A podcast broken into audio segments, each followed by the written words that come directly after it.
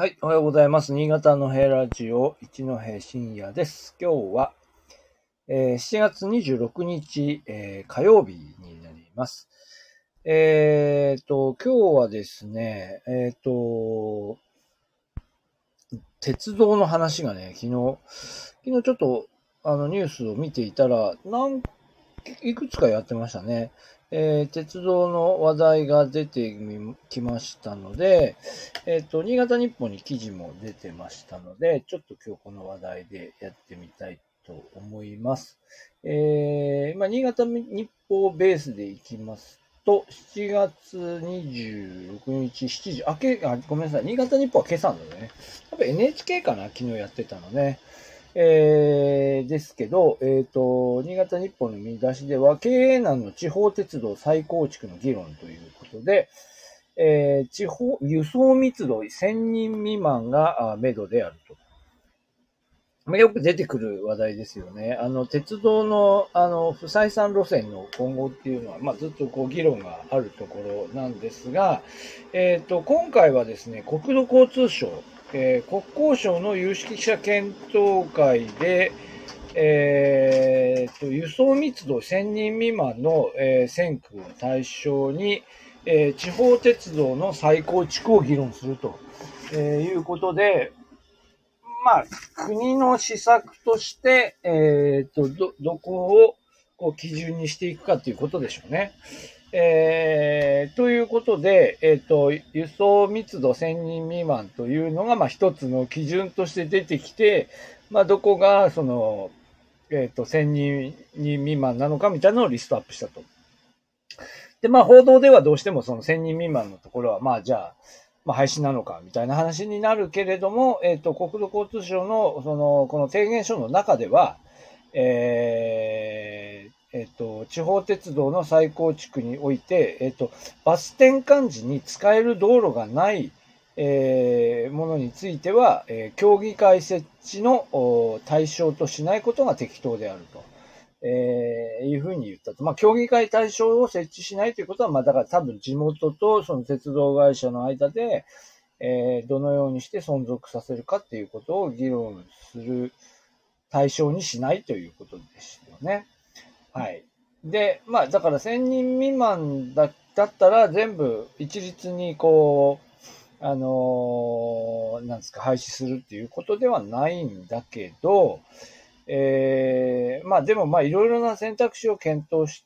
てはどうかという話ですよね。なんか昨日地鉄の路線だったかちょっとちゃんと見てなかったんですけど、結局なんかこう、あのバス路線に転換すると、結局そのバス路線の維持管理のためにコストが発生するということを考えれば、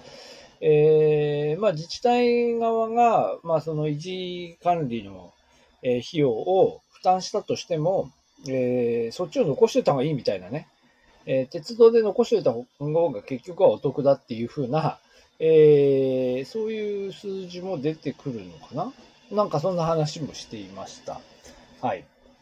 えーで、まあ、ど、で、まあ、どうしてもどこが対象なのみたいなことになるわけですが、えー新潟県においては、あえっ、と、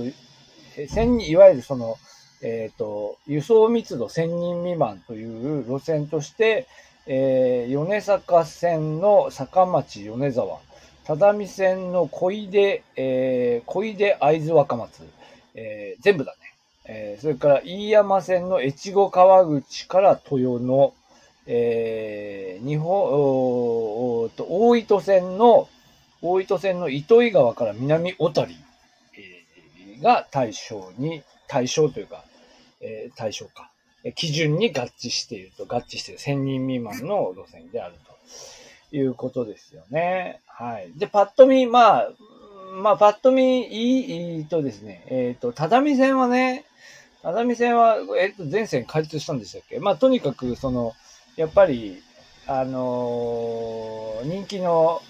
なんか鉄道ファンのに人気の路線だっていうのは、ちょっと見てわかりますけど、でも全部まあ、要するに山あいを走る、えー鉄道ですよね。えーで、まあ、山、まあ、道はなくはないんでしょうけど、なんか険しいところ行く路線が多いんじゃないかなと思いますけどね。っていうことなんですが、まあでも新潟市とかね、うん、まあやっぱり都市部に、新潟県の中でも都市部に住んでいる人からすると、やっぱあんまり縁のない路線かなですよね。えー、っと、そうですね。まあ私個人的には、うーん、どうだろうな。あ、飯山線はね、飯山線は子供の頃、あの、あの、飯山に、あの、飯山に母親の実家がありまして、飯山は、うん、よく行っていたので、だからこの路線の中で言うと長野側から乗ってたんですよ。だから豊野から、うん、豊野飯山間は乗っている。乗ったことがありますね。えー、なんですが、飯山越後川口っていうのは乗ったことがなくて、多分ね、乗ったことはないですね。だから越後川口っていうのは新潟に引っ越してくるまでは、こう、なんていうか、まだ見ぬ、まだ見ぬ街っていうかね。あの、あの、行き先としては何回も見てたけども、えー、行ったことはないっていう場所でした。はい。で、だからその後も結局鉄道としては乗ったことがないですよね。はい。で、あとは坂町米沢。まあこれもね、乗ってみたいけど、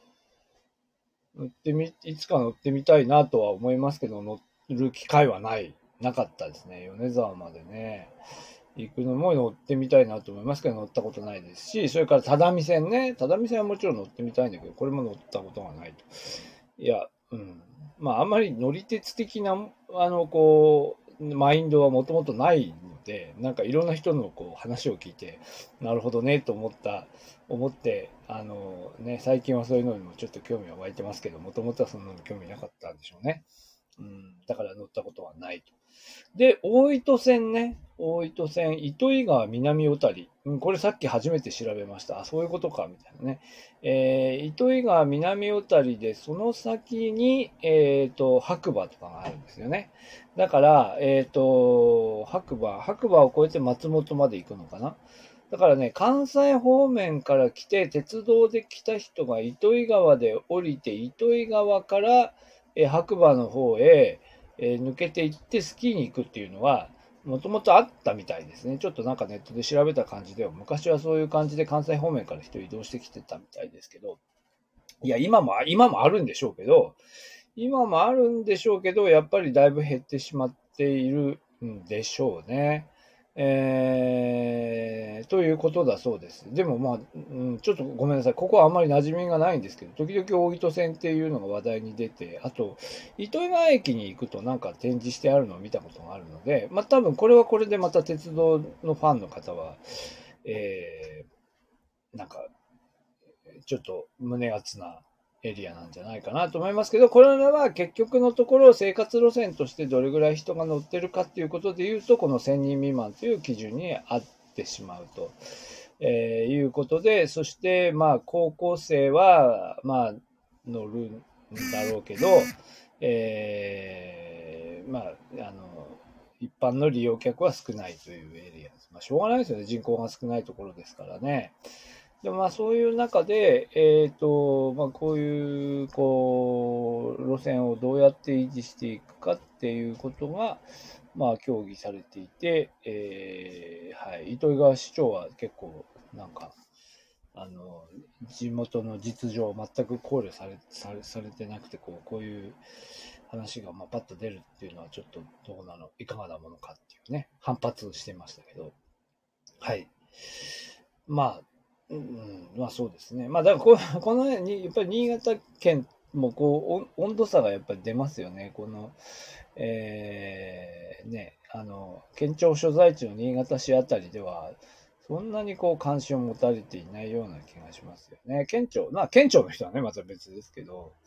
うん、まあというような状況なので、まあちょっとまあ、なんかこうニュースのこう机上の話として、まあ机上の話としてしてるんですけど、机上の話としてるけれども、なんかこう少しね、えー、実際に乗ってみて、えー、その辺の地域を見たりしながら、またいろいろ話をした方がいいのかなという気もしております。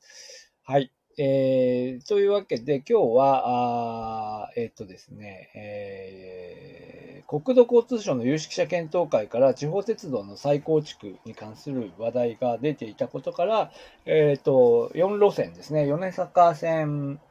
米坂線、只見線、飯山線、大糸線というところのお話をいたしました。お話をしましたけど、そんなに情報がなくてすいません。はい。えー、ではまた、次回お会いしたいと思います。はい、今日はどうもありがとうございました。